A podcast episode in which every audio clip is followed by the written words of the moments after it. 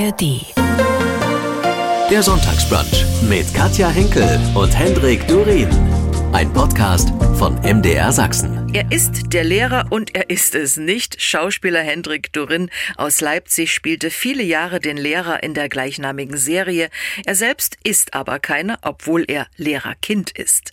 Er hat es lange geschafft, kein Lehrer zu werden. Im Film wurde er es dann aber doch. Aber Hendrik Durin hat so vieles mehr gemacht, was er in unserem Podcast erzählt, den Sie auch in der ARD Audiothek abrufen können. Hendrik Durin spielte im Tatort, in Pilcher-Verfilmungen, in der Serie Verbotene Liebe oder in Alarm für Cobra 11. Zuletzt sahen wir ihn im Nordsee-Krimi Dünentod und er ist ausgebildeter Stuntman. Jetzt hat er über sein Leben ein Buch geschrieben mit dem Titel Sie sind doch der Lehrer. Sehr passend, denn auf diese Rolle wird er immer wieder angesprochen. Lernen Sie jetzt Schauspieler Hendrik Durin näher kennen in unserem MDR Sachsen Sonntagsbrunch Podcast. Sie haben gerade Ihre Biografie veröffentlicht. Sie sind doch der Lehrer. Der Titel sagt uns, Sie werden immer wieder auf diese Rolle angesprochen. Äh, ganz genau. Ich muss aber ganz kurz korrigieren. Es ist äh, bewusst keine Biografie. Es sind autobiografische Shortcuts. Ich weiß, ein paar Journalisten sind auch drüber gestolpert, immer und immer wieder und gesagt, das ist doch eine Biografie. Aber es ist doch eine Biografie. Mach's doch nicht so kompliziert. Ich sage, nein, äh, es ist eben keine Biografie, weil ich bin nun mal nicht, was weiß ich, Helmut Schmidt oder, oder Angela Merkel, die so eine Wucht in ihrem Leben drin haben, sondern ich schreibe Auto oder habe autobiografische Shortcuts äh, geschrieben und zwar in die Seele. Jetzt nicht die Geschichte, ich habe da und da Kaffee getrunken und habe dann mhm. zufällig äh, Heiner Lauterbach getroffen äh, oder Barack Obama, sondern wirklich das, das Reinbohren in das eigene Sein, das, wo eigentlich, was jeder von sich kennt und wo man sich ganz oft nicht traut, hinzugehen. Da gehe ich hin. Mhm. Der Lehrer. Die Serie lief von 2009 bis 2020 mit Ihnen. Sie waren Stefan Vollmer in neun Staffeln, 88 Folgen. Was ich ja wirklich witzig fand, äh, in Ihrem Buch schreiben Sie, dass Ihre Eltern beide Lehrer waren. Schwester, Tante, alles Lehrer. Sie haben es lange geschafft, nicht Lehrer zu werden, sind es dann aber im Film ja doch geworden und wollten das auch. Ein Kapitel heißt, äh, ich, ich bin Quereinsteiger oder ich war Quereinsteiger. Genau, mhm. das ist es. Äh, ich bin Quereinsteiger. Schön wäre es gewesen, wir hätten von 2009 bis 2020 senden können. Das wäre toll. Wir hatten ja eine Odyssee. 2006 erst das erste Mal gedreht, die erste Staffel 2007, gesendet 2009. Mhm. Große Pause bis 2014, bis zur Sendung. Nochmal neu angefangen als 45er und dann eben sehr, sehr äh, intensiv haben wir sehr, sehr intensiv arbeiten können. Quereinsteiger, ja. Ich habe es auch nicht vermeiden wollen, Lehrer zu werden. Der Platz war einfach besetzt. Das ist so, wie du kommst in, in, in einen Raum rein, alle Stühle sind halt voll.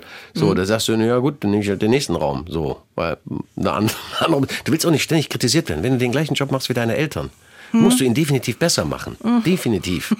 Aber bitte erst dann, wenn denn, sie in Rente sind. Wie war es denn, Lehrerkind zu sein? Also wir haben früher in der Schule immer alle so ein bisschen bemitleidet, die Lehrerkinder waren. Echt? Ja? ja, schon. Das ist, ich, ich weiß ja nicht, wie es den anderen geht, aber ich war halt Lehrerkind und für mich hatte es keine Bedeutung. Meine Eltern waren nie an der gleichen Schule wie ich. Das ist schon mal gut. immer Wert darauf gelegt zu sagen, nee, das, das kann definitiv nicht gehen. Da kommt ihr in Teufels Küche und wir als Eltern und Lehrer natürlich auch. Mhm. Das machen wir schon mal nicht. Was immer bedeutet, dass der Schulweg meiner Eltern um einiges länger war. Äh, in der Schule selber, meine Mitschüler wussten sie oder es hat sie nicht interessiert. Für okay. mich war es auch nicht relevant. Ich habe immer nur gedacht, das ist total wichtig, für, für, manch, äh, für manche Lehrer für mich war es relevant. Die haben mir dann extra Note schlechter oder im Betragen. Der muss ja eigentlich ganz ordentlich sein. Und wenn es noch eine 3 gewesen wäre, im Halbjahr war es aber dann eine 4. So, ruff, uff, so. Aber das Schöne bei meiner Mutter zum Beispiel war, ich kam dann mit der vier am Halbjahr zu Hause und war so, ich dachte, um Gottes Willen, um, Gott, um Gottes Willen. Und was sagte meine Mutter? Du hast ja jetzt ein halbes Jahr Zeit, um auf eine drei zu kommen. Und das, ja. Aber das war das Prinzip meiner Mutter. Die hat immer die, die Rüpel und die Rabauken, die ganz vorne standen. Aber die ich hat sie immer im Sonderhandel über Sie genommen. gelesen, Sie waren sehr gut in der Schule. Ja, ja. Äh, also leistungstechnisch, keine Ahnung. Muss daran liegen, dass meine Eltern Lehrer waren. Okay. Wenn Sie sich heute so Lehrer anschauen wollten, könnten Sie das machen? Ich ziehe jedes Mal, wenn ich in Schulen bin, letztlich bei der Lehrerkampagne für Sachsen vor zweieinhalb oder vor drei Jahren haben wir die gemacht, habe ich mit sehr vielen Lehrern zu tun gehabt. Während der Drehzeit sind mit sehr vielen Lehrern zu tun gehabt und, und Lehrerkonferenzen mitbesucht, war eingeladen in Schulen. Jedes Mal denke ich, bitte lass mich einen Hut aufhaben, um jenen zu ziehen. Denn das ist für, vor allem für die Lehrer, die das mit Herzblut machen, die, die Stoff vermitteln wollen, die Inhalte vermitteln wollen, die Leben vermitteln wollen, mhm. für die ist das eine Horror, ich finde Horroraufgabe. Sie werden von allen Seiten eigentlich bombardiert, kriegen äh, von ihrer Obrigkeit auf die Mütze, die kriegen von Eltern auf die Mütze und die kriegen letztlich von Schülern auf die Mütze, wenn sie merken, ah, da können wir drauf treten. Das ist kein leicht, keine leichte Ausgangssituation, um das zu machen, was man gern will. Für einen Tischler ist gut, wenn er sagt, okay, ich suche das Holz aus, hm. was ich behandle. Also ich suche mir die fünf Jahre getrocknete Eiche aus, und zwar die gut gelagerte. Das kann der Lehrer nicht. Der Lehrer kriegt das Material, was da ist. Und ich meine damit nicht Schüler. Ich meine damit vor allem Eltern. Er kriegt das Elternmaterial vorgesetzt, was er sich nicht aussuchen kann. Und da hast du oft Heidi Witzka. Und deswegen, ich glaube, äh, mir wird es schwer fallen, weil ich mit einer unglaublichen Freiheit, auch Freiheit in der Lehre umgehe und weil es mir, glaube ich, wichtiger ist, dass jeder einzelne Schüler sein Ziel dann erreicht, wenn er dazu in der Lage ist und nicht, wenn er preußisch gezwungen ist, am Schuljahresende die und die Leistung gebracht zu haben. Das ist in unserem System sauschwer. Nun haben Sie lange den Lehrer gespielt, haben dann aber selbst gesagt, ich höre auf mit der Rolle. Warum eigentlich? Wow. Ich habe äh, just auch versucht, in meinem Buch das zu behandeln und zu mhm. bearbeiten. Warum bist du ausgestiegen? Es ist mir nicht gelungen. Äh, es ist zu nah. Äh, es tut immer noch weh. Es gab objektive Gründe, warum ich gesagt habe, das kann ich nicht mehr. Es gab auch subjektive Gründe. Und das ist so ein Potpourri. Ich würde mal sagen, ich hatte es ab der Staffel 7, glaube ich, war es. Staffel 7 oder Staffel, ich weiß nicht mehr. Nicht mehr mit der alten Crew zu tun. Wir haben über viele Jahre, gefühlt ein Jahrzehnt, kreative Arbeit geleistet. Und zwar äh, ab Januar bis Ende Dezember. Wir haben an jedem Buch so lange gefeilt, an jeder, an jeder Formulierung, an jedem Satz, an jeder Figur, an allem so lange gefeilt, bis wir gesagt haben, zum jetzigen Zeitpunkt geht es nicht besser. Und das war manchmal kurz bevor die Klappe fiel am Set. Dann wechselte das Team nach etlichen, etlichen Jahren. Und es kamen Leute, die gesagt haben, das geht alles leichter. Also wir hatten so im Schnitt Minimum 100 Tage für zehn Bücher, die wir im Team besprochen haben und dann die externen Autoren beschrieben oder geschrieben haben. Und aus diesen 100 Tagen wurden 20.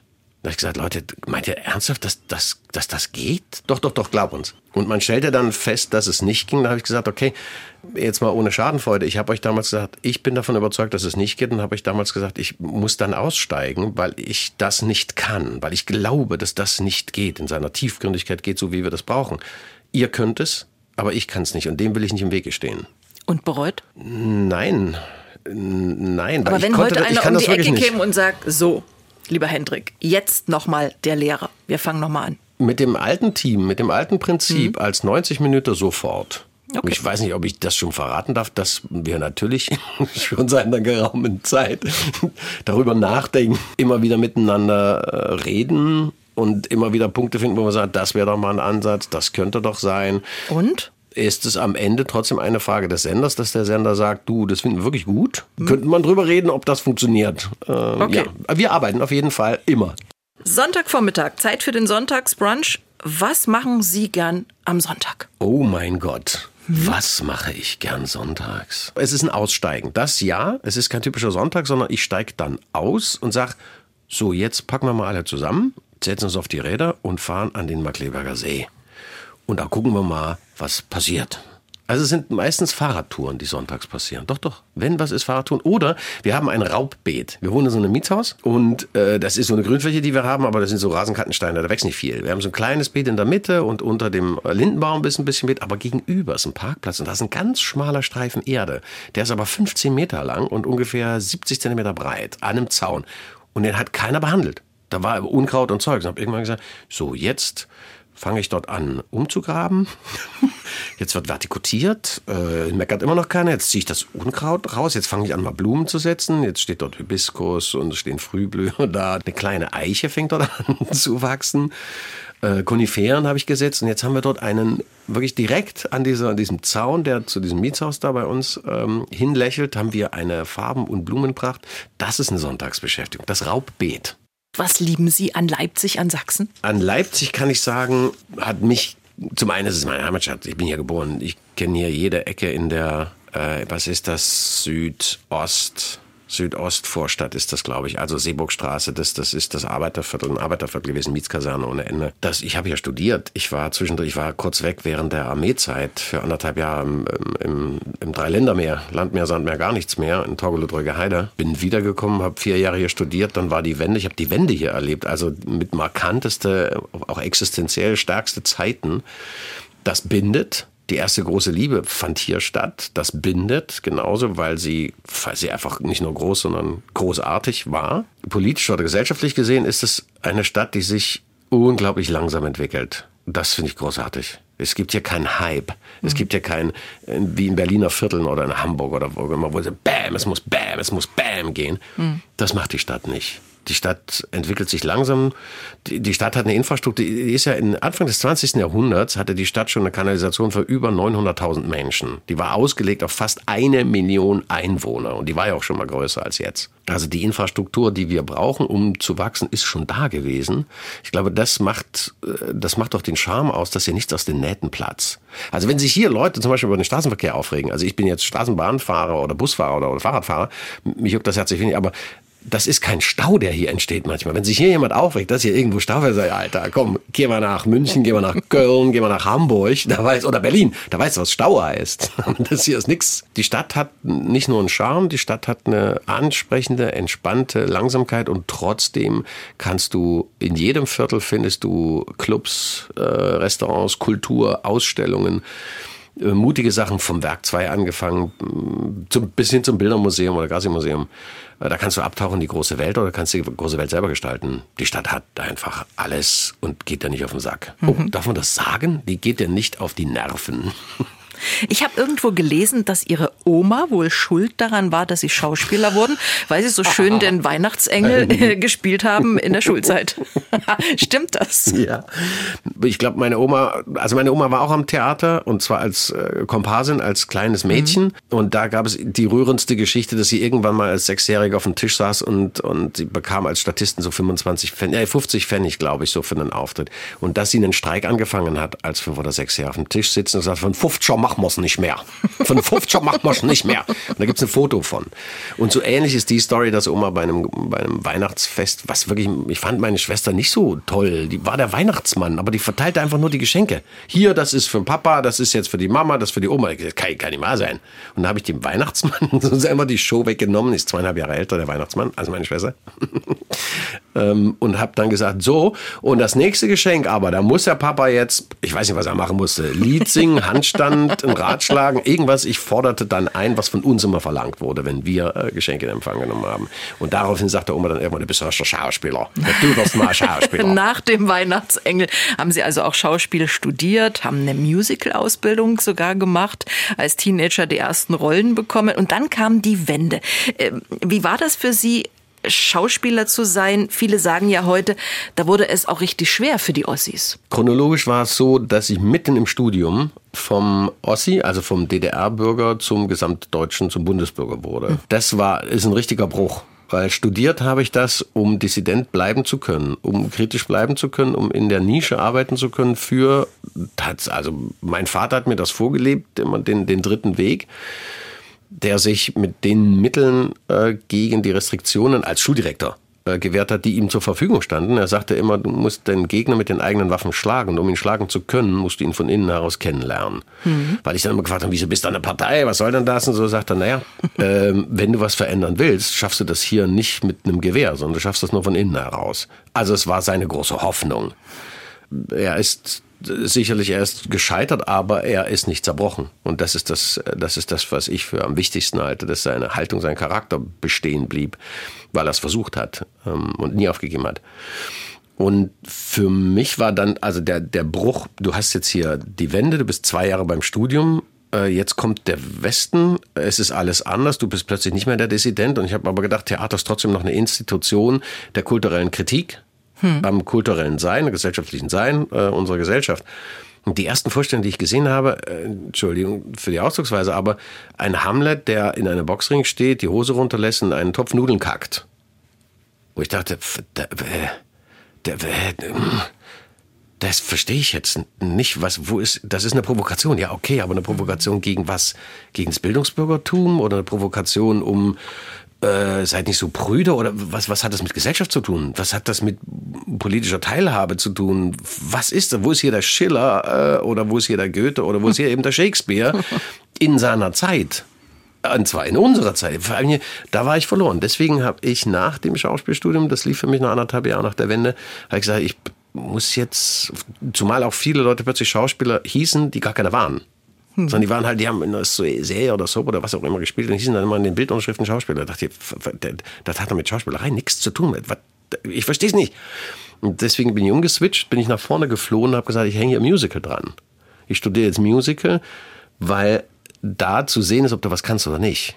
Und beim Schauspieler war zu dieser Zeit, es waren alle irgendwie Schauspieler. Ob die was konnten oder nicht, war egal. Aber beim Musical-Darsteller weißt du, kann er singen oder kann er nicht. Weil wenn du da rumkräst, kannst du nicht. Mhm. Kann er tanzen oder nicht. Sie waren nun viele Jahre der Lehrer in der gleichnamigen Serie. Aber es gab ja davor auch noch einiges mehr, zum Beispiel verbotene Liebe. Es wird immer oftmals so ein bisschen belächelt, so Daily Soap, aber ich glaube, das ist richtig knüppelharte Arbeit. Auf jeden Fall. Also ich habe insgesamt, glaube ich, bis zum heutigen Tag über 300 Fernseh-, Film- und Fernsehauftritte überhaupt. Mhm. Das, was man, was man wahrnimmt, logischerweise durch die Medien, ist vor allem halt der Lehrer oder dann früher äh, die Soap. Bei der Soap Verbotene Liebe habe ich, glaube ich, 43 Episoden mitgemacht. Es war auch kurz nach der Wende, ich glaube 94, da fing die an und ich fing mit der Serie mit an. Äh, ARD war das. Und ich war beeindruckt davon, dass man dort unglaublich viel oder dass ich sehr viel von meinem Wissen aus der Schauspielschule anwenden konnte. Mhm. Es wurde geprobt. Es standen vier oder fünf Kameras im Studio, dann wurde gedreht. Und zwar die ganze Szene. Nicht irgendwie Fitzelfutzel, irgendwas, so ein kleiner Satz, so ein bisschen mal da. Die ganze Szene komplett. Und am meisten hat mich beeindruckt, dass es konnte dann beim Dreh, das rote Licht leuchtet so jetzt wie hier, konnte es passieren, dass irgendetwas Unvorhergesehenes passiert. Zum Beispiel meiner Partnerin knallte die Tasse runter, sie war wütend und sie nahm die Tasse und wollte sie eigentlich nur auf, den, auf die Untertasse stellen, dabei ging sie kaputt und der Kaffee äh, suppte raus. Und ich konnte, wir haben nicht unterbrochen, sondern es lief einfach weiter und ich habe einfach mich so normal verhalten, wie man es tun würde. Ich bin dann also aus, in der Kulisse konntest du wechseln in die Küche, habe einen Lappen geholt, dann meinen Text weitergemacht, der vorher komplett anders geprobt war. Und ich sah, wie die Lichter der Lampen, der Kameras einfach da angingen, wo ich sozusagen gerade war mhm. und nahmen das mit. Da dachte ich, das ist schon großartig. Also da, hier kannst du wirklich spielen, wie es ist. Also das, mir hat's gefallen, das ist eine tolle Arbeit, es ist eine gute äh, Schule. Was ich nicht über Sie wusste, aus Ihrem Buch erfahren habe, Sie haben sich auch als Stuntman ausbilden lassen und sich blaue Flecke und ich weiß nicht, was sonst noch so geholt haben. Erzählt Sie, was Sie da so gemacht haben. Ich habe halt äh, Arbeit gebraucht und habe halt einen guten Freund gehabt, der Stuntman war, ist und eine Firma hat, also Haberland Stunts Limited, die auch viel übrigens für den MDR gearbeitet haben hier ähm, in, in Sachsen oder immer noch tun. Und er sagte, ja, komm, ich kann dir, ich kann dir jetzt, also ich kann dir Arbeit anbieten. Ne? Also wenn du Geld brauchst, ich kann dir jetzt kein Geld schenken, du musst schon was dafür machen. Aber dann müsstest du jetzt auch mal, du hast ja die Voraussetzungen, du bist ja Gerätturner und Kampfsportler und so, hast du gute Voraussetzungen. Jetzt müssen wir mal gucken, körperlich geht das, physisch geht das, ja, Sprünge und so weiter, ist alles okay. Müssen wir aber mal gucken, was mit Autos ist. Ne? Mal gucken, haben wir auch immer mal. Und dann haben wir dann auf dem alten Testgelände im, im Flaming, haben wir sehr, sehr viele äh, Testfahrten gemacht und sehr, sehr viele Standübungen gemacht. Und also nur allein als ein Beispiel. Nach vielen, vielen Wochen war es dann soweit, dass wir frontal Zufahrt 80 kmh, also zwei Fahrzeuge fahren frontal aufeinander zu. Hm. Und am Punkt X schleudern beide eine, eine 90er Kurve, so der eine rechts, der andere links, sodass sie dann eine Parallelfahrt in diese Straße, die just an dem Punkt ist, wo sie schleudern, wo sie schleuderten, um eine Parallelfahrt zu machen, das, das durchzuziehen. Das war so nach vielen, vielen Wochen Arbeit und das eine Annäherung über viele, viele, viele Punkte. Also schleudern normal 60, einparken schleudern, 180 schleudern, 360 schleudern, was auch immer, Notbremsung und, und, und, und, und. Also ein Zeug. Das war schon eine Mörderherausforderung. Und die blauen Flecken, aber die kamen von der, vom Klettern. Also wir haben sehr viel Klettertraining gemacht in Le Bellune im, im Steinbruch. Und da bin ich ja doch das eine oder andere Mal so ein bisschen abgerutscht. Bum, bum. Aber du hast ja halt ein Seil und fällst maximal so drei, vier Meter. Sie waren viele Jahre der Lehrer und wollten damals diese Rolle auch unbedingt haben. Und als Sie, äh, und das kann man in Ihrem Buch schön nachlesen, diese Rolle wollten und auf die Absage oder Zusage gewartet haben, haben sie einen Rosamunde Pilcher Film gemacht. Ja. Und dort erfahren, äh, es klappt. Und unter, unter den umständlichsten Bedingungen. Ich hatte mein erstes Telefon dort, mein erstes äh, Mobile, also ein Handy, so ein mhm. aufklappbares. Mhm. Das war just in der Zeit, wo ich so zwischen den Stühlen war, wo ich dieses Casting hatte, wo ich wusste, ich will, ich will diese Rolle. Und äh, da war auch nicht so viel an, an Arbeit zu dieser Zeit da gab es das doch ein Angebot, das allererste Mal in einem Pilchen mitspielen zu dürfen. In, in Pool in Südengland. Das war eine mittelgroße Rolle, irgendwie, die ich da, glaube ich, spielen konnte. Und das Schöne, das Schöne ist, du gehst, du gehst ja mit so, du hast so ein neues Handy und also so, so Roaming und so wie heute oder europaweit gab es nicht. Ne? Mhm. Und ich wartete, deswegen habe ich mir das überhaupt gekauft. Ich wartete jeden Tag, dass meine Agentur, ähm, der zuständige Agent, dass er anruft und irgendwie Absage oder Zusage bringt. und irgendwann kam so ein Anruf und das kennt man heute kaum noch. Aber ich weiß nicht, wie, was für Verrenkung ich gemacht habe, um irgendwie weiter Empfang zu haben. Das war immer, was hast du gesagt? Ich habe eine unfassbare Rechnung bekommen am Ende für dieses Telefonat. Aber auch die Rolle. Aber auch die Rolle. Apropos Rosamunde Pilcher. Ihr Agent hat wohl mal gesagt, ein Pilcher ist eine solide Sache. Also haben Sie gemacht, genauso wie Traumschiff. Wo ging es hin mit dem Traumschiff? Weiß ich gar nicht mehr. Marokko, glaube ich. Marokko. Marokko. Ähm, ich muss ähm, eine Lanze brechen für Pilcher und Co., mhm. Lindström und so weiter.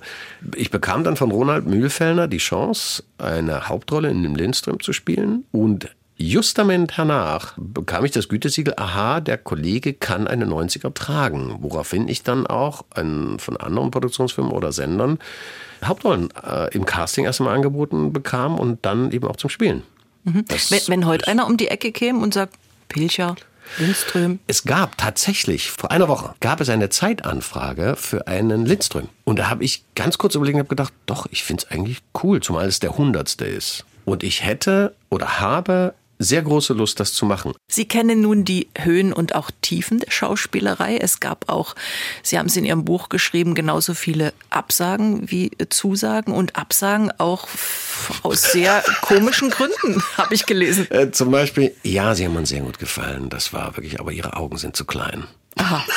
Die schönste Absage noch vor der, der Pilcher- und Lindström-Zeit war, hm, ja, das ist, das ist, das ist toll. Sie haben ja auch die Szenen in verschiedensten Versionen gespielt. Das ist, äh, ist ein bisschen vielfältig, oder? Also man weiß jetzt gar nicht, wie man sie besetzen soll. Komm, das ist doch toll, oder? Also wo du sagst, okay, ich wusste ja nicht, dass die Branche teilweise auch so funktioniert. Aber vielleicht teilweise auch, ist es vielleicht auch korrekt oder so. Es gibt ein paar Leute, ähm, man macht es immer nur an Starsfest. McConaughey zum Beispiel, der hat irgendwann mal gesagt, ich lehne diese Rollen, aber ich mache es nicht mehr. Sie haben ihm die vierfache Gage angeboten, was weiß ich, 15 Millionen oder was für so ein Film. Er hat trotzdem gesagt, nein, mache ich nicht. Hm. Er ist einer der wenigen, der es dann trotzdem geschafft hat und sich durchgesetzt hat. Ich glaube, dass es tausende Schauspieler gibt, die sagen, nee, ich verkaufe mich jetzt nicht mehr so, sondern ich will tatsächlich das, was Kunst und Kultur kann. Ich will Perspektivwechsel anbieten, unterhaltsam sein, aber inhaltsvoll und nicht nur Herzschmerz, Schmuse und so weiter. Der hat es geschafft, die tausend anderen kennt man nicht. So, und jetzt, ja, muss jeder halt für sich entscheiden, wie er das so macht. Und bei mir ist es halt so, wenn jemand sagt, deine Augen sind zu klein oder bist du vielfältig, sage ich, ja, aber ich werde deswegen nicht einen weißen Kittel anziehen und mal in meinen Band so einen Arzt reinschneiden, damit ich irgendwo als Arzt besetzt werde oder sowas. Nee, nee, wir haben als Künstler, als Schauspieler auch im Fernsehen und im Kino haben wir eine Verantwortung, die müssen wir wahrnehmen. Zehnmal Alarm für Cobra 11 hat Hendrik Durin mitgespielt als Schauspieler und Stuntman? Fragezeichen? Äh, wow. Also das, nee, da war ich als Schauspieler eingekauft und natürlich diverses Kleines, wo du sagst, Leute, mach's mal nicht so kompliziert. Äh, da, ja, das kannst du machen, das kannst du machen. Mhm. Nichtsdestotrotz, das ist eine Stuntfirma, Action Concept und äh, die Hauptaufgabe der Stuntfirma besteht darin, Stunts zu machen und deswegen haben sie auch ganz viele Stuntleute unter Vertrag. Es wäre fatal, wenn der Schauspieler jetzt kommt und sagt, ich, ich mach mal, ne? Er hat einen Job als Schauspieler, warum soll er demjenigen, der einen Stuntman-Job hat oder Stuntfrau-Job hat, warum soll er den wegnehmen? Das wäre Quatsch. Und außerdem ging es bei einigen Sachen wirklich heftig heftig zur Sache. Wo mhm. du sagst, nee, das muss nicht, wenn du nächsten Tag mit blauem Fleck oder kaputten Knie ankommst, dann können wir nicht drehen. Also mhm. sagt doch die Versicherung, was soll denn der Quatsch? Ne, machen wir nicht. Nee, nee. MDR Sachsen. Sie hören den Sonntagsbrunch. Zu Gast ist Schauspieler Hendrik Dürren, der ein sehr interessantes Buch über sich und seinen Weg geschrieben hat. Sie sind doch der Lehrer, so heißt das Buch. Aber Sie betonen ja, ich bin nicht Autor, sondern ich bin Schauspieler. Grundsätzlich bin ich erstmal Schauspieler, ja. Über den Tatort wollten wir noch sprechen. Auch äh, da haben Sie des Öfteren mitgemacht, wie ich auch lesen konnte, im Leipziger Tatort, damals mit Simone Tomalla und Martin Wuttke aber als Stuntman. Ich hatte zwei Auftritte dort. Okay. In der Zeit, wo eben so die krasse ähm, wenig Jobzeit oder Arbeitslosigkeit war, da, das war ein Auftritt wirklich als Stuntman und da habe ich mm, sehr viel gelernt über die Struktur eines Sets als Arbeitsplatz und die Einteilung der Hierarchien. Ja, der Schauspieler ist natürlich viel interessanter und, und, da mehr fragst du dich, warum. Da fragst du dich an vielen Stellen, warum. ja, da fragst du dich, also, warum. wieso kann man den einen rumschubsen und, und, und bei dem anderen lässt man öfter mal durchgehen, dass er, dass er nochmal einen Texthänger, nochmal einen Texthänger, nochmal einen Texthänger hat. Wo ich sage, warte mal, der, der Grundjob des Schauspielers ist, seinen Text und seine Rolle mitzubringen. Äh, dort als, als Stuntman auch zu sehen, das ist eine schöne, auch in der Geschichte eine schöne Episode, weil ich habe wirklich gedacht, um Gottes Willen, wenn die dich jetzt erkennen und so, wenn die dich ansprechen und sagen, ah, was spielst du denn für eine Rolle, dann sagst du, bist jetzt hier äh, Stuntman, das ist vielleicht komisch. Keine Sau hat mich erkannt, hat keinen interessiert, ganz im Gegen, ganz im Gegenteil. Ich stand immer nur im Weg rum. Ich stand immer nur im Weg. Also war gut, war gut. Trotzdem, ich, war, ich habe den Tag, also ne, mein, mein Honorar bekommen, was wirklich sehr wenig ist für, für das, was du am Ende da leistest als Stuntman. Aber okay, das ist ehrlich verdientes Geld, keine Frage. Und ich hatte dann Jahre später das Vergnügen, tatsächlich dort als Schauspieler auftreten zu dürfen. Das war auch eine sehr schöne Erfahrung mit Martin Wuttke und auch mit Simone Tomala. War, das war ein guter Dreh, richtig guter Gucken Dreh. Sie heute Abend, Sonntagsabend, Tatort? Ich, hin und wieder gucke ich, wenn ich Zeit habe. Aber wie gesagt, Sonntag ist bei mir ein Tag wie jeder andere in der Woche, weil du musst dich, wenn du freischaffend bist und eben vor allem auch in dieser Zeit, aber ich habe genug von diesen Zeiten erlebt, du musst immer gucken, wo du Arbeit findest. Völlig normal. Dass Sie Sachse durch und durch sind, haben wir schon erfahren. Und ähm, es wurde auch schon so ein bisschen angesprochen, Schlösser, Burgen, Gärten hierzulande haben Sie mit Kurzfilmen erkundet. Ist das was Schönes? Das ist so ein Herzensprojekt gewesen. Wie es entstanden, weiß ich gar nicht mehr so richtig. Ich glaube, ein, ein, ein Kollege, also ein, ein, ein Tausendsasser, sagen wir es mal so, Dirk Leiber, betreibt eine Firma, die heißt Museum Virtuell. Und er arbeitet ehrenamtlich für Pollution Police, das ist eine Pfadfinderorganisation, also für junge Menschen. Sein großes Bedürfnis ist dem meines, meines Anspruchs an meinen Job identisch. Also für Perspektivwechsel, für das Wahrnehmen deiner Umgebung, äh, gegen Rechthaberei, äh, mit der Haltung überzeugt werden wollen von der besseren Idee des anderen etc. pp. Wir kamen zusammen, da habe ich für Pollution Police Hörbuch mit eingelesen, was, was immer ehrenamtlich ist. Wir blieben in Verbindung und irgendwann kam er und sagte, ja, ich scanne hier Burgen und Schlösser in Sachsen. Insgesamt 25 oder so. Und da gibt's eine Idee von Sachsenlotto, die würden gerne, also ich hatte denen das so gesagt, wir könnten mit dir zusammen, könnten wir doch die Burgen vorstellen, du könntest doch durchführen irgendwie. Ich sage, wie meinst du das jetzt? Naja, äh, wir würden Texte von den Museologen haben, würden einen Teleprompter hinstellen, du das vorlesen. Ich sage, was soll ich machen? Ich sage, vom Teleprompter einen Text vorlesen über ein Museum, das ist dann doch genau das Gleiche, was mir als Kind immer so auf die Nerven ging, wo ich eingeschlafen bin. Nach dem dritten Satz, das wird eine sehr spannende Führung. Im Jahre 1192 erwarb äh, Wiebrecht von Greutsch das Anwesen von äh, König Heinrich dem 35. Das war bei mir sofort gähn. Ja. Ich sag, so würde ich, das will ich nicht machen. Ja, ich brauche die Zuarbeit, das würde ich machen. Ich brauche die redaktionelle Zuarbeit der Museologen, kann ganz viel sein. Aber ich will das so transportieren, dass ich es selber mich zurückversetzt als junger Mensch äh, super finde. Also ich will die Burgen erobern. Ich bin dann teilweise mit Strickleitern dorthin oder mit, mit, mit äh, Bockleitern, bin die Türme von außen hoch, bin die Mauern von außen hoch geklettert, bin in den letzten Winkel des Daches gekrochen, um das zu finden, wo man heute immer so sagt, ja, ja, Geschichte ist auch heute noch gültig. Und das hat sich so viel, hat sich, wo ich immer sage, ja, was ist denn jetzt noch, was genau meinst du denn mit dem ist noch gültig? Und ich bin dann halt auf der Suche nach solchen Sachen. Was hat der Mehlmann des 16. Jahrhunderts zum Beispiel und die Explosionen in den Mühlen, was hat das mit dem Ottomotor zu tun? Und wieso hat Otto davon profitiert, dass sehr viele Müller damals explodiert sind? Als sie ihr Leben gelassen haben für den heutigen Ottomotor. Also überall in jeder Burg, in jedem Film, den ich mache, habe ich solche Verbindungen gesucht. Und es wurde ein Herzensprojekt, äh, um dann insgesamt 150 Kurzfilme zu machen. Für 15 Burgen, jeweils 10 Filme, manchmal sind es 12 geworden, so, ähm, die, die so aufzubereiten und die dann in einem virtuellen Rundgang ähm, anschaubar zu machen. Das heißt, man kann durch die 15 Burgen und Schlösser laufen, virtuell, Museum virtuell, also museum-virtuell.com. Wählt sich irgendeine so Burg aus, diese, die, die Eingänge sind äh, kostenfrei, kann selber durchlaufen oder kann über die Filme gehen. Haben Sie irgendwo was gefunden, was vielleicht Geheimes. Ich, ja, ich habe Skelette noch gefunden in Rochlitz und in so da, da gibt es Verliese, die sind 15 Meter tief, die sind 15 Meter tief, da wurden die früher runtergelassen, also Leute, die so richtig was zu Schulen kommen lassen haben. Äh, Schwarz wie die Nacht, kein Fenster, kein nichts, kein gar nichts. Die wurden an Stricken runtergelassen und saßen da unten über Jahre. Ich habe überall was gefunden. Rochsburg war auch war herrlich. DDR-Vergangenheit, äh, Jugendherberge von Ganz von früher zu ähm, Zeiten der Weimarer Republik, zu Zeiten der NSDAP, zu Zeiten der SED, äh, zu jetzt. Diese Entwicklung, und es ist letztlich dort in der Idee alles gleich geblieben. Mhm. Es gibt immer eine neue Ideologie, die da drauf lag. Das ist total, und jetzt versuchen sie wirklich die Ideologie rauszunehmen aus der Jugendherberge selber. Da gehe ich übrigens als Geist durch. Ich gehe auch durch Wände. Mhm. Oder Kolditz. Kennen Sie Kolditz? Wahnsinn. Das ist so eine, die, jede Burg kriegt von mir auch eine Bezeichnung. Und Kolditz zum Beispiel hat so eine Bezeichnung, das muss so ein bisschen, diese, diese Burg muss so ein bisschen wie so eine, so eine Echthaarperücke gewesen sein, und zwar verlaust. Die wollte keiner haben. Die ist in 200 Jahren ungefähr 15 Mal verschenkt worden. 15 Mal haben sie die Burg verschenkt. Wollte keiner haben. Kommen wir mal zum Sport. Früher haben sie Gerättonnen oder Gerätetonnen. Wie heißt es denn eigentlich richtig? Ich glaube, Gerättonnen heißt es richtig. Ne? Ich sage immer Gerättonnen und so mhm. Autokorrektoren korrigieren dann immer auf Gerätetonnen. Mhm. Aber es ist Gerättonnen. Ich glaube, es heißt Gerättonnen. Das ist Gerättonnen. Ja. Äh, was heute, um fit zu bleiben? Was machen Sie? Uh, ich bin immer ein Typ gewesen, der Abwechslung braucht in seinem Fitnessprogramm. Äh, also von Gerätturnen als Kind habe ich parallel dazu Fußball, Handball, Volleyball und Schwimmen gemacht, Schwimmen schon in frühester Jugend. Dann äh, gab es durch die Theaterhochschule unglaublich viel Tanz. Durch mhm. Musical gab es Ballett, Tapdance, äh, Akrobatik. Danach war Theaterzeit, die war voll mit körperlicher Ertüchtigung durch die einzelnen Rollen, die zu spielen waren. Nach der Theaterzeit hatte ich endlich die Möglichkeit, Kampfsport zu machen, Kung Fu mhm. bei äh, Vodao Vietnam, also Meister, Großmeister Chu Tang Quang in Halle. Das habe ich über sechs Jahre gemacht.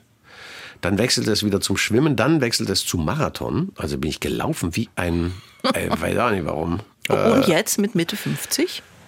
Ich habe vor einem Jahr das letzte Mal ein Workout gemacht, weil, und das ist jetzt keine Ausrede, es ist wirklich keine Zeit. Du musst ja den Lebensunterhalt, du musst ja Familie, das, das ist einfach so, das, das bleibt bestehen, die muss ernährt werden, so, Punkt. also wer was anderes sagt, äh, oh ja, äh, du schaffe doch Dinge, ja schön, weil du die mit, nein, du musst Geld verdienen, du musst einfach simpel Geld verdienen. Und dann bist du schon froh, wenn du sagst, also meine Arbeitszeit geht dann halt wirklich bis in die Nacht hinein. Ich komme dann um zwei oder was erst ins Bett und muss dann trotzdem um sieben aufstehen. Äh, da ist jetzt, ich weiß genau, es wäre toll, dreimal die Woche zu laufen. Und das wäre auch gut so. Komm nicht, geht, geht nicht, geht nicht. Aber das geht wieder. Wenn das Buch raus ist und äh, wenn äh, die nächsten Krimis abgedreht sind und wenn, äh, also 2027 äh, wird das schon passen. Okay. Sie haben gesagt, der Lehrer war die Rolle meines Lebens, aber mein Leben ist noch lang. Es gibt also das Schauspielerleben auch nach dem Lehrer. Zum Beispiel gab es vor kurzem, schon erwähnt, Nordsee-Krimi Dünentod. Ja, ja. Zwei Teile. Ja, gutes Projekt Literaturverfilmung, Sven Koch als äh, Autor von sehr vielen Krimis, also unter Pseudonym einiger. Und die Dünen-Krimi-Reihe sind jetzt, glaube ich, acht, wenn ich mich nicht irre, sieben oder acht. Und die Produktionsfirma hat sich zum Ziel gesetzt, alle Bücher zu verfilmen. Ist doch toll. Ja, äh, was bedeutete, dass äh, die Resonanz beim Zuschauer halt äh, sehr groß sein musste. Das war irgendwie die Bedingung. Und wir haben im Vorfeld mit der Made for, das ist die Produktionsfirma, tolle Firma, haben wir im Vorfeld äh, uns sehr äh, intensiv gestritten über die beste Variante mhm. Der, der, der Verfilmung. Äh, dass es als Krimi, aber auch als Thriller, dass es eigentlich ein Thriller ist, aber erstmal als, als Krimi-Format wirklich daherkommt und so weiter. Also ein toller Produzent, äh, Mirko Schulz, großartige Produzentin, die Nani Erben. Ähm, letztlich in der Summe alles richtig gemacht. Mhm. Das Gute ist, wir waren uns nie einig. Also wie es lang gehen soll, das ist, glaube ich, mit die beste, beste Art und Weise, weil am Ende hat einer den Hut auf und das ist halt in dem Fall die Produktionsfirma, die sind die Produzenten und aus meiner Sicht her toll, alles richtig gemacht, was mhm. da richtig zu machen ist. Und jetzt kursiert tatsächlich auch noch die Idee zu sagen, naja, die Romane sind teilweise so komplex und umfassend, warum wollen wir nicht mal aus einem Roman einfach auch zwei Teile machen? Denn äh, Cliffhanger mittendrin gibt es da auch genug, sodass man, dass es auch spannend bleibt und dass man die Möglichkeit hat, das noch mehr auszuloten. Dass man, das ist aber logisch. Ich habe mit Sven, Sven Koch geredet, er hat gesagt, naja, wenn du das Buch einliest, sind das 13 Stunden. Das ist doch wohl logisch, dass wenn du 90er draus machst, dass da ein paar Stunden wegfallen, nämlich 11,5. Das ist eigentlich logisch. Mhm. Film kann zwar noch mehr, da kommt vielleicht am Ende auf fünf Stunden von dem, was du lesen würdest als Buch. Aber er kann niemals jeden Seitenstrang, ich weiß gar nicht, was manche Zuschauer da monieren oder, oder manche monieren ja auch. Das ist nicht Grezil, äh, das ist äh, Werlisil gibt's ja gar nicht und es ist ja gar nicht die Polizeistation zuständig, sondern die Polizeistation zuständig. Wo ich denke, warte mal, es ist keine Doku, Leute, genießt doch einfach oder lasst es sein. Aber so dieses, Herr Lehrer, ich weiß was, das finde ich immer sehr lustig. Das ist ein wunderbares Projekt. Also mhm. mir hat das sehr Ich höre gefallen. raus, es geht auch weiter damit? Ich, ich höre immer raus, es wäre ja fatal, Freunde, äh, wenn wir nicht äh, ein, zwei, wenn vielleicht sogar drei Teile drehen würden. Das wäre ja fatal, wenn nicht. Das höre ich immer raus. Aber es gibt natürlich offizielle Wege, äh, die da eingehalten werden. Wer sagt wann was? Aber ich höre immer raus, ja, also äh, wäre schon Quatsch, wenn Miss Merkel und der Dünenkrimi nicht weitergehen würden. Nun Nordsee-Krimi. Hm. Sie sind ja ein Sachse, eher ein Ostsee-Kind. Wie war es denn so an der Nordsee? Man sagt ja immer die Sachsen und die Ostsee, ne? Die haben, ja. die haben irgendwas mitten, die haben, die haben einen Deal, die haben einen Deal zu laufen, ne? Genau. Ich habe mit der Ostsee auch keinen Deal zu laufen, außer den früheren Silvesterdeal. Wir waren jedes Jahr Silvester an der Ostsee, mhm. haben dort äh, Anbaden gemacht und die bösen Geister verbrannt. Nordsee, Ostsee, Atlantik. Ich bin immer fasziniert von äh, unberührter Natur. Und das hast du auf einigen Inseln. Das hast du an, an der Nordseeküste natürlich um einiges mehr als an der Ostseeküste als jetzt das, das Raue, das Offene, das es spült dir den Kopf frei, fasziniert mich. Ebbe und Flut fasziniert mich. Weil ich sitze einfach da und denke, yes, was brauchst du eigentlich noch mehr? Mhm. Das ist, ja. Und dann stellst du fest, oder stelle ich fest, hier wirklich ursächlich zu leben ist knüppelhart. Hier Deichgraf Hauke Wattenschleck ne? Mhm. oder der Schimmelreiter. Ne? Mhm. Was heißt, meine Herren, das hier ohne Elektrizität? Puh das ist toll. Also auch die Inseln sind beeindruckend. Sie waren der Lehrer in der Serie und Sie unterstützen seit 2019 das sächsische Kultusministerium. Wir wollten eine große Kampagne machen. Ein junger Produzent und ich für, für Sachsen haben viel ausarbeitet und äh, ein großes Projekt angeschoben, wie das gehen kann und wie im Unterricht und wie und so. Für Lehrerwerbung. Also weil ja alle Bundesländer, ganz Deutschland, äh, mangelt es an, an Lehrern, an, an Personal. Ähm, jetzt auf der Buchmesse war auch äh, Christian Piwatz unterwegs, weil wir prognostisch 1200 fehlende Lehrer haben werden. Also wir werden 1200 äh, freie Lehrerstellen haben, etc. pp. Und 2019 war das irgendwie noch wendbar. Da gab es äh, unsererseits eben die Idee, wie sieht's aus, wir würden euch äh, das, äh, das offerieren wollen. Ja, finden wir ganz gut, aber irgendwie auch hm, schwierig. Und dann kamen wir doch ein Jahr später, kamen sie dann auf mich zu, wären sie denn bereit? Und da habe ich gesagt, ja, ähm, nur das Konzept, was ihr jetzt habt, das finde ich jetzt nicht so ganz cool. Äh, ich würde euch mal meins vorschlagen und habe ihnen dann mein Konzept entwickelt. Für mich ging es wirklich über Bilder, eine Bilderkampagne, die den Lehrerberuf und die Intention, die Motive Einzelner, die schon Lehrer sind oder die Lehrer werden wollen, zeigt. Und äh, ihr Verhältnis äh, zu ihrem eigenen Schülerdasein nochmal äh, klar machen. Das ist eine sehr, sehr schöne runde Bilderkampagne geworden, mhm. die äh, vom Kultusministerium dann genutzt wurde. Und ich würde mir natürlich wahnsinnig gerne auf die Fahnen schreiben, dass die Verdopplung der Zahlen im nächsten Jahr äh, auf die Kampagne zurückzuführen wäre.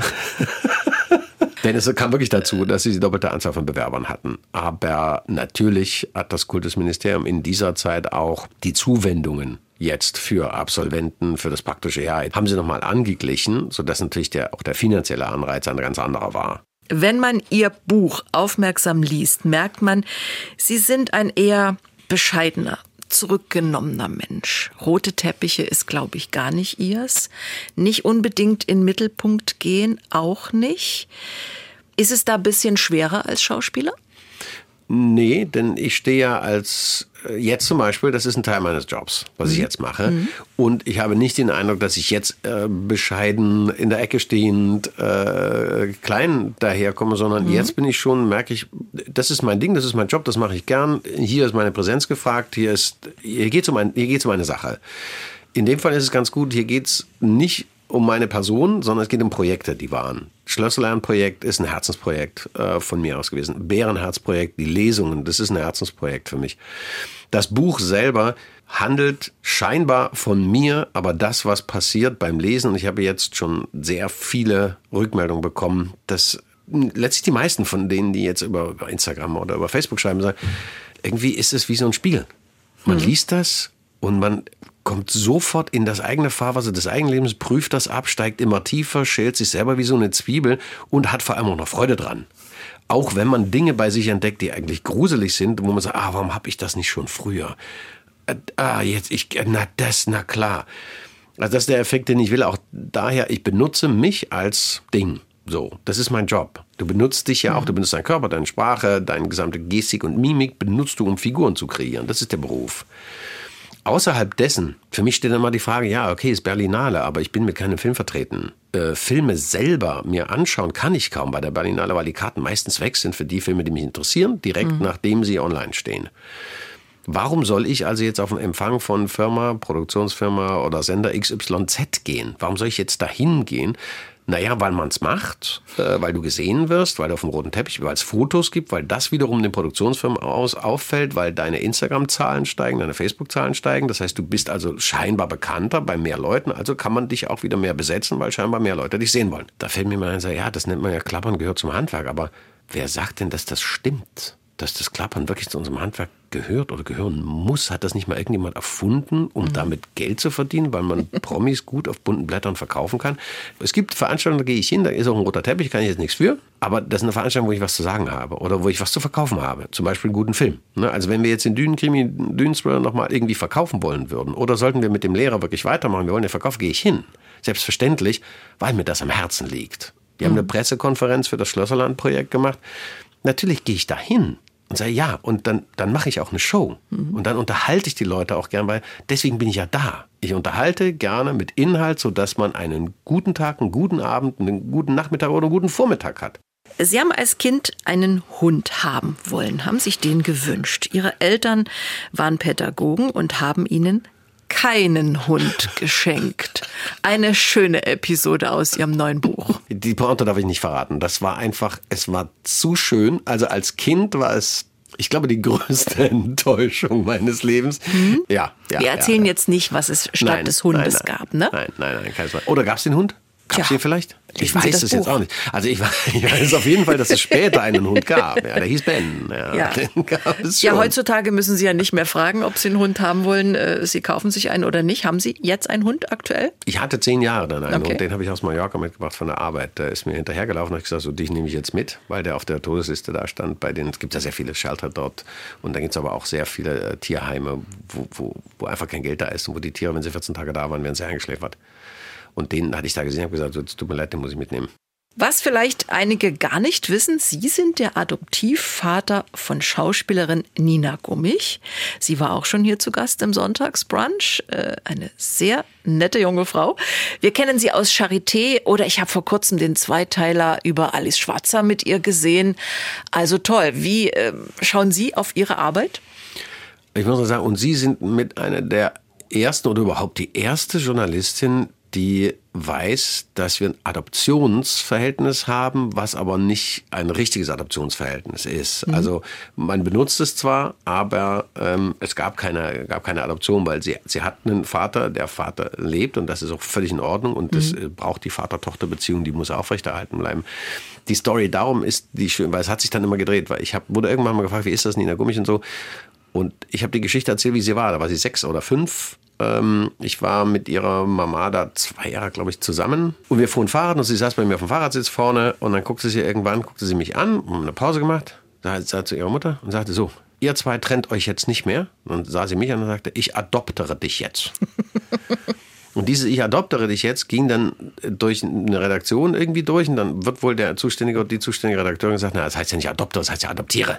Ne? Und das Kind kann ja auch ihn nicht adoptieren, das muss ja andersrum gewesen sein. Also wurde aus dieser Geschichte plötzlich, ich habe sie adoptiert. Mhm. Gut, äh, auf ihre Arbeit zu schauen, ich, ich schaue auf ihre Arbeit als Vater. Das ist meine Tochter, ähm, auch wenn sie nicht meine Tochter ist, ist das meine Tochter. Ich schaue auf die Arbeit, sehe das, was sie macht und bin bei vielen Sachen verständlicherweise kritisch weil ich vieles kenne, weil ich auch ihre Art und Weise kenne. Wir, wir haben sehr viel zusammengearbeitet, früher vor allem äh, an, an ihren Drehbüchern, an ihren Rollen, an der Erarbeitung der Rollen. Sie hat dann selber ja studiert, sie ist grandiose äh, Student gewesen, großartige Bühnenschauspielerin. Also als Bühnenschauspielerin vermisse ich sie im Moment. Mich mhm. selber auch, merke mhm. ich immer wieder. Vor allem jetzt bei den Lesungen. Ich habe sie als Alice Schwarzer gesehen und war äh, hin und weg. Also so einen Part so vorzubereiten. Ich habe die, ihre Vorbereitung oder Arbeitszeit miterlebt, ihre Recherche, ihr Kennenlernen, ihr wirklich sich mit allem auseinandersetzen, was da eine Rolle spielt. Mhm. Dahin gehen, wo es weh tut. Also das, als Kind hat sie ihre erste Rolle gespielt, ich glaube, da war sie neun oder zehn, knallte mir ihr Drehbuch auf den Tisch und hat gesagt, ich will das so machen wie du. Und sie, sie wusste, wie ich das mache. Es ging wirklich immer noch eine Stufe tiefer und noch. Und das war mhm. Fluchen und Brüllen und manchmal wütend schreien, das Drehbuch wegknallen, umändern, nochmal neu schreiben, Telefonate ausrasten und so weiter. Und das sage ich wieder so mal, da habe gesagt, Nina, bist du sicher? Weil wenn du einmal so anfängst, gibt es keinen Weg zurück. Es gibt keinen Weg. Du gehst immer dahin, wo es weh tut. Und ich weiß nicht, ob du, ich will das so. Ich will, ich will das so. Sie hat für sich einen besseren Weg gefunden, mhm. dass es zwar weh tut, aber dass sie einen Ausgleich findet. Also sie ist um einiges weiter als ich im persönlichen Ausgleichen dessen, was du an dich ranlässt oder was du aus dir rausholst und von dir feststellst und womit du dann arbeitest. Weil unsere Werkzeuge sind nicht Pfeile oder Hammer oder Axt oder so. Unser Werkzeug ist, ist die eigene Seele. Lieber Hendrik Durin, es hat Spaß gemacht zu plaudern. Ich wünsche ganz viel Erfolg mit dem Buch. Sie sind doch der Lehrer, auch Oder? wenn Sie nicht wirklich der Lehrer sind. Vielleicht gibt es ja ein Comeback als Lehrer. Ja. Ich bin gespannt. Ja. Weiterhin viele tolle Rollen. Bleiben Sie gesund. Alles Gute und vielen Dank. Ich bedanke mich sehr für die Einladung. Also mir hat es sehr gefallen. Äh, liebe Grüße an alle Hörer. Ich hoffe, äh, Ihnen auch. Ne? Ich hoffe, Sie hatten eine gute Sonntagszeit bei Lecker Cappuccino. Schauspieler Hendrik Dorin, ein Sachse in Leipzig. Andere Sachsen können Sie übrigens in unserem Podcast Monis Menschen kennenlernen. Abrufbar bei MDR Sachsen, in der ARD Audiothek und überall sonst, wo es Podcasts gibt. Der Sonntagsbrunch, ein Podcast von MDR Sachsen.